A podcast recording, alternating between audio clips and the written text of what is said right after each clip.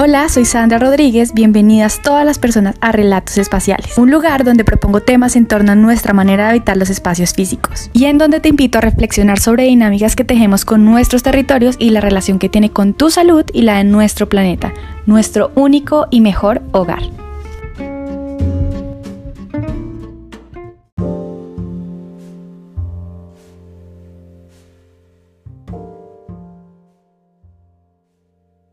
Les quiero hablar sobre el teletrabajo y el impacto que tiene sobre nuestras vidas. Es un tema social que está en boom desde el año pasado, 2020, y en esta primera parte sobre su impacto me quiero enfocar en los efectos a nivel urbano de la relación entre movilidad y las decisiones que se pueden empezar a tomar a nivel de vivienda em, durante esta transición. El teletrabajo es una modalidad laboral que se ejerce a distancia de la sede del empleador con ayuda de herramientas digitales de telecomunicaciones y como muchas y muchos nos hemos dado cuenta, es una modalidad que se hizo popular debido a la pandemia global del COVID-19 eh, desde el 2020. Y aunque ya se venía previamente ejerciendo en algunos campos, todavía era muy mínimo y lo cierto es que debido a esta situación sanitaria de impacto social y ambiental, esta modalidad pasó a ser prácticamente la única que hacía posible no solamente ejercer nuestras actividades laborales, sino para muchos poder mantener nuestros trabajos y para la sociedad en general poder continuar con el tipo de economía que ejercemos. Así que en primer medida ha sido en principio una oportunidad y una solución y como toda transición y de cierto modo ha sido algo impuesto, genera impactos a corto, mediano y largo plazo que benefician a muchas personas y a otras quizás no tanto. Eh, es un proceso que aún está en tránsito, que se sigue desarrollando, pero sin embargo podemos ir observando ciertas dinámicas importantes sobre los territorios. Son muchas las perspectivas en las que podemos abordar este tema, pero por el momento vamos a ahondar brevemente en su impacto sobre la ciudad y más específicamente la relación eh, de la movilidad urbana con ciertas decisiones que se pueden empezar a tomar en relación a la vivienda. Podemos partir diciendo, por ejemplo, que en Colombia el 70% de las empresas adoptaron modelos híbridos de modalidades flexibles para sus empleados y, claro, mayoritariamente esto se ha dado en las ciudades principales, que es donde más concentración de empleos de oficina o administrativos se ejercen con lo cual son escenarios perfectos o con mayor iniciativa a la movilización de un empleo presencial a uno que tenga la capacidad de ejercerse a distancia. Es de este modo que se empieza a generar este efecto de disminución de los trayectos y sobre todo la frecuencia de los trayectos que antes estábamos acostumbrados o acostumbrados a realizar a la jornada y a los espacios laborales.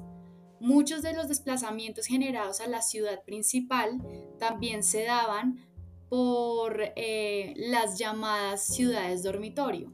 como por ejemplo puede ser el caso de, una, de un municipio como Chía, que es un municipio cerca a Bogotá, que cumple esta función de ciudad dormitorio, por decirlo de alguna manera. Es decir, estos desplazamientos en su mayoría son por razones ocupacionales o laborales.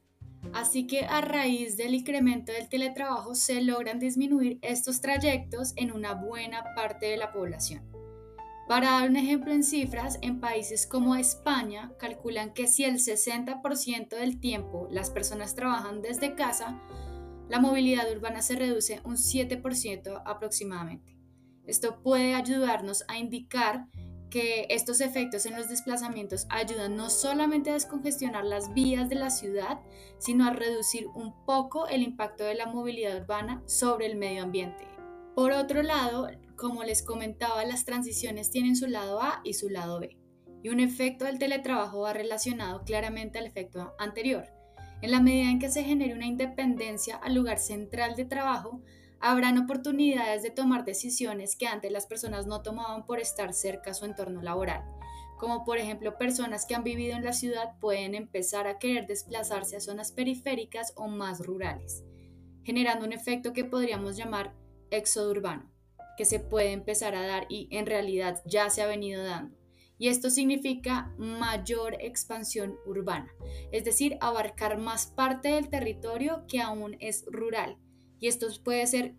una problemática ambiental a mediano o a largo plazo. Claramente estas decisiones dependen de cada caso y de cada familia y de cada, digamos, em, propósito que tenga cada persona, ¿no? pero a nivel general es algo que se puede empezar a generar y a expandir aún más de lo que ya está pasando. Entonces hay que tener mucho cuidado con las decisiones que vamos a empezar a tomar, a proyectar realmente qué es lo que buscamos y cuál es el, el efecto que podemos causar. Lo cierto por otro lado y para finalizar este episodio y dejarlos estas semillas sembradas sobre este tema, es que en la medida de lo posible es importante implicarnos en actividades que incentiven los encuentros públicos y sociales en la ciudad. Claro, con las precauciones y los cuidados debidos en el momento histórico actual, sin embargo es muy importante activar los espacios públicos tanto abiertos como recintos interiores. Somos mamíferos y como ello necesitamos convivir con otros seres vivos para desarrollarnos y para aprender a cuidarnos no solo digitalmente sino presencialmente. Necesitamos fortalecer el tejido social. Así que por ahora este es el final de este episodio. En el siguiente exploraremos más impactos del teletrabajo sobre nuestra vida en los territorios. Y muchas gracias por escuchar y muchas gracias por compartir si creen que esto le puede ayudar, servir o interesar a alguien.